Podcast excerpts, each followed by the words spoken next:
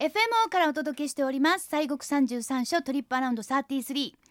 まああの今年からはコース仕立てでお札所をご紹介しておりますはいまあだからそのお札所プラス、えまあその周辺の楽しいとことそかうでねすね美味しいとことかをねご紹介してるんですが、はい今回はですね大う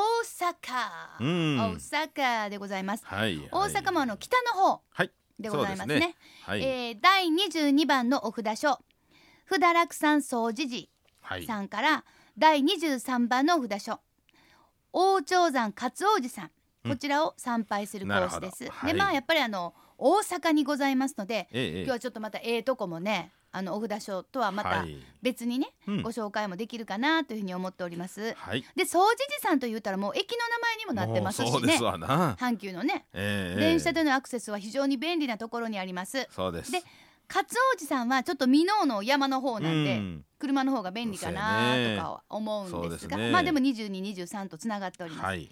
さあそれではその中で今週は総持寺さんこちらをご紹介したいと思いますはい、えー、総持寺さんね第22番のお札所でございますけれども、茨城市にあります。で、えー、不堕落山総持寺さんは890年にですね、えー建てられたその包丁道の祖と言われますう中納言藤原の山影さんが創建されたというお寺でございましてね。ね包丁道の祖そうでございます。はいもの。すごい上手に包丁を使う人 ですよねほんまやね。うんあのーここの縁起はですね、亀の恩返しというお話でですね、今昔物語集にも入ってるぐらいなんですよ。そうなのよ釣るだけじゃないのよそう恩ですよ返しはそうそうちゃんと亀も恩返しするのよ恩返ししますよねまあ、どんなお話かと言いますと、えー山影さんのお父さんの藤原の高房さんというのがやはりましてねはい、でこの高房さんが九州の太宰府へ、まあ、転勤ですわうん移動になりまして、うんえーそのまあ、その移動中にね、えー鴨川で、えーあごめんなさいい淀川でうんその亀さんをねあのこういじめてた、まあ、あのこうちょっと酔ったんでね、まうあ、んそんなしたらあかん今日は観音さんの日やから言うてその亀さんを助けてですねほう逃がしてあげたんですな。はいはい、えーそうしますと、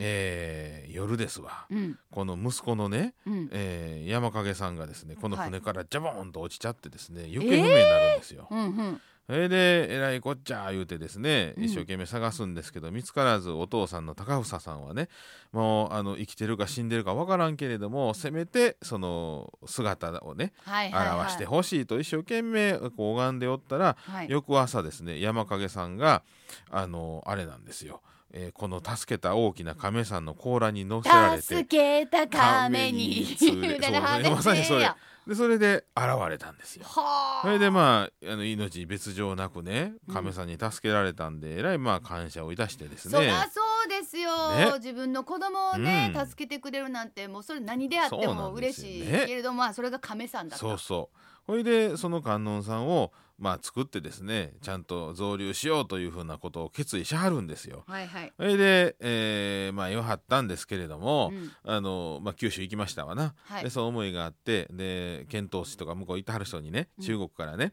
えー香木を仏さん用に香木をおー送ってくれとこう言うんですよ。本場からそうそしたらね中国はそんな貴重なものはもう輸出禁止や言うてですねちょっと出さないんですよね今と似てる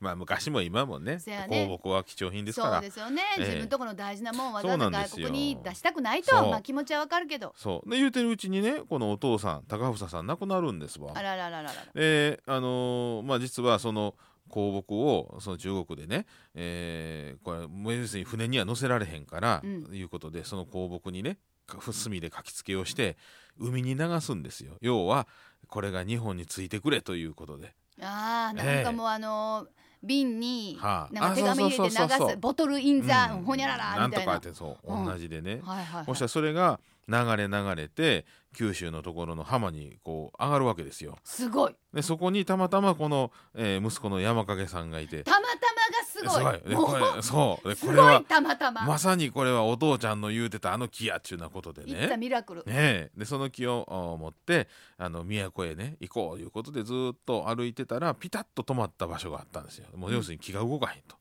もうここやええことこやと。いうのでそこでこの掃除さんができるんですも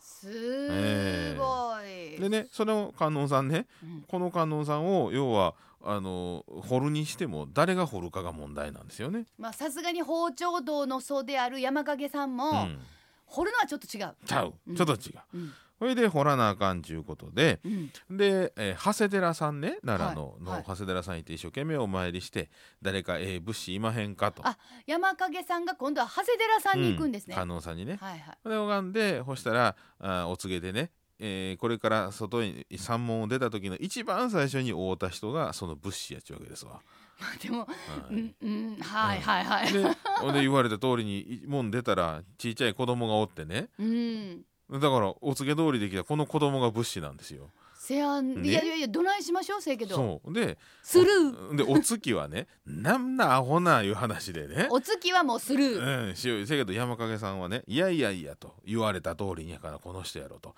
いうことで、まあも、その持ってた小さい木と小刀でねちょっと掘ってんか言うたらもう見事に掘るんですよ。そのわらべわが。らべが。でまさにこの子やいうことでもう一生懸命お願いをしてで、あの連れて帰ってきてその掃除さんのそこでこう掘らはるんですわ。ほうただその時に条件があって、条う件、ん、その掘ってるとこ見たらあかんよと。でこれまた鶴の恩返しみたいになってきましたよ。そうそうそうそうほいであのあとはあちゃんとあのあったかいご飯をあんたが作ってちょうだいねっていうほうほうちゃんとご飯の当番してねっていうはいはいそれはあんたがやってねってねってねとうんそれであのまあ呼ばはってそれで一生懸命そんなんで、まあ、やったわけですよ。うんで毎回毎回山影さんが、え1食ずつ全部違うお献立でね、はい、えー全部こうあ持ってかはったんですな。はいはそれで、えーまあある時にその外から声がしましてね、い、うん、えー長谷の観音さんどこにいるんやと言うたらここにいるっていう声を聞くんですよ会話をね。うんうんそして山影さんは「ええと思って外に出るとその子供がまあ言ったら長谷寺の観音さんの化身やったわけですな。えーええ長谷寺の観音さんがわざわざそうそうそうその香木にのに観音さんを掘りにこう来はった。観音さんが観音さんを掘りほらははるっんたんそうやん。すごい観音観う音、んでそれでねできたダブルパン仏さんのところに今までおあの持ってってはったご飯がずらーっとあったかいままで並んでたっていうねお供えされてたわけですよ。すごいです、ねですからねそれでまあこの山影さんが包丁道の祖というその一生懸命毎日ですね、えーご飯あーおを料作理らはったかご飯ら作ってはったからええ、それでまあそんな、あのー言われたりとかねするんですな。もうなんかもうすめちゃくちゃじゃあそれを観音様ありがたすぎますねそうですそうです。すごいですね、うんまあだから要するにそのがご本その観音様がご本尊になったっていうそうなんですはいはあほんなら、うんなんかこうか亀さんとコラボとかそうなんですよ。こちらのご本尊さんね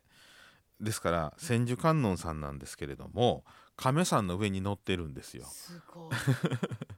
亀とコラ ボ、ですから本当にその伝説の通りのね亀の甲羅に、まあ、観音さんが乗っかっておりましてねうんで子育ての観音さんとかいうようなことで一生懸命こう信仰があったんですが信長の焼き討ちがあったんですな。そんなところまで焼こうとするんですかうあの人はそうそうあかんね、でそれで、まあ、その時に、あのー足のところまでは焼けたんですけどもそこから先が焼けるのが止まったのね。いやよかったです、うんはいはいはういんはいはい、で、まあ、それでその日よけとか、えー厄よけの観音さんとしてもあの、まあ、うーこうご新人がこう熱くなってったそわうけでですすな。よねもう、やうんまあ焼け残ったというそかうな全ん部です焼けなかったってそ素晴らしいですねそうなんですよ。でね、まあ、秘仏でございましてねあ普段そうですはかお寿司の中におられるんですいが、はいはいうんお前たちがおられてそのお前たちをお参りするんですけれども、うんうん毎年4月の15日から21日この間はその御開帳があるんですわ。あそうですね、はい、ですからあの足元がちょっと焼けているう観音さんなんですけれどもねそのお姿がまだちゃんと残ってますからね。いやうー、んすごいですね。そうそうそうなんですうよ。ーんで、、えーまあ、同じく4月の15日から21日までの間は西国のお砂踏み法要があ行われおまして砂踏み法要。はい。でまああのうん火山法王さんの1,000年中高1,000年恩期の時に描かれました33所のご本尊さんがこうかけており、ま、かけられておりましてねうんでそこでお砂踏みができるというようなことなんおですね。砂踏みができる、そうなんですよかこれお砂踏みしたらええことがじゃんじゃんあったりとか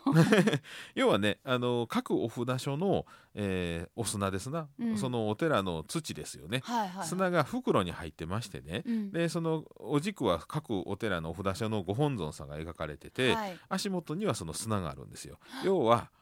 えーワープできるねそうですよね そうそうということはそこういうれこと全部行ったぞみたいな、うんそういうことなんですよその場所に、えー降り立つということでございましてうんありねが,、たいですね、えーそれがまあお砂踏みっていうね、はいあのお参りなんですけれどねさあそしてその包はい丁はい関うんそうです連ねがあるんですそようね,、です包丁関連、えー先ほどのあの山掛さんのお包丁のね、えー、銅の祖と申しましたけれども、うんまあその十納言山、えー藤原の山掛さんがそのわらべのために1,000日ね、えーお料理を出されたということで、千日の、うんえー物資が本尊を作るその間に、えー作られた料理ということで、えーく宮中のですね、えーお料理の作法を整えるそういう、まあ、あーお役職というかそういうのもあった方で山ござい掛まさす。んは、はい、ですから毎年の4月の18日にはあ山影さんのお像をお祭りされております海参堂におきまして、うんえー室町時代から伝わります山影流包丁式が行われましてね。はあえーあの小装束ってあの昔のあの烏帽子つけた、はいはいはいえはーいあの、姿のおになったあ方がですねお料理人がですねうん食材のお魚に一切手を触れることなく、ほうえー包丁とお箸だけできれいにさばいていくという儀式がねあるんですけれどもね素。晴らしいですね、でまたあの境内には包丁塚がありましてね、うんそちらにお参りすると料理の、まあ、上達であったりとかですからまあその料理人さんとか、まあ、主婦の方とか、まあ、古くなった包丁を奉納されたりなんかしてですね、まあ、お料理の上達を、まあ、祈願されるといううね。ん、ええもう本当にまあこんな歌うと見どころ満載ってそうですね、そうそう1300は年い記念の特別拝観今年もあるんですね。はいえー6月の土曜日日曜日に、えー、時報の特別拝観と本堂の内陣の特別拝観があ予定されておりまして特別拝観料は500円ということでございますけれどはねい、さあそんな総持寺さんは大阪府茨木市にあります拝観時間は朝6時から夕方5時農協の受付は朝8時から拝観料は無料ですアクセスは阪急京都線に総持寺駅っていうねズバリな駅がございます、うんそうですねしかも JR にも総持寺駅っていうズバリな駅がございます、どちらもだいたい5分ぐらい歩いてねお車の場合は名神高速茨城インターチェンジから10分ほど駐車場がおよそ20台ね駐車料金は最初の40分300円以降20分ごとに100円ということですがまああの電車で行っていただいたらええんかなとさあ今週はですね西国三十三章第22番のお札書札楽さん総持寺そちらをご紹介しましたさあそして来週は第23番お札書の勝王子さんのご紹介ですお楽しみに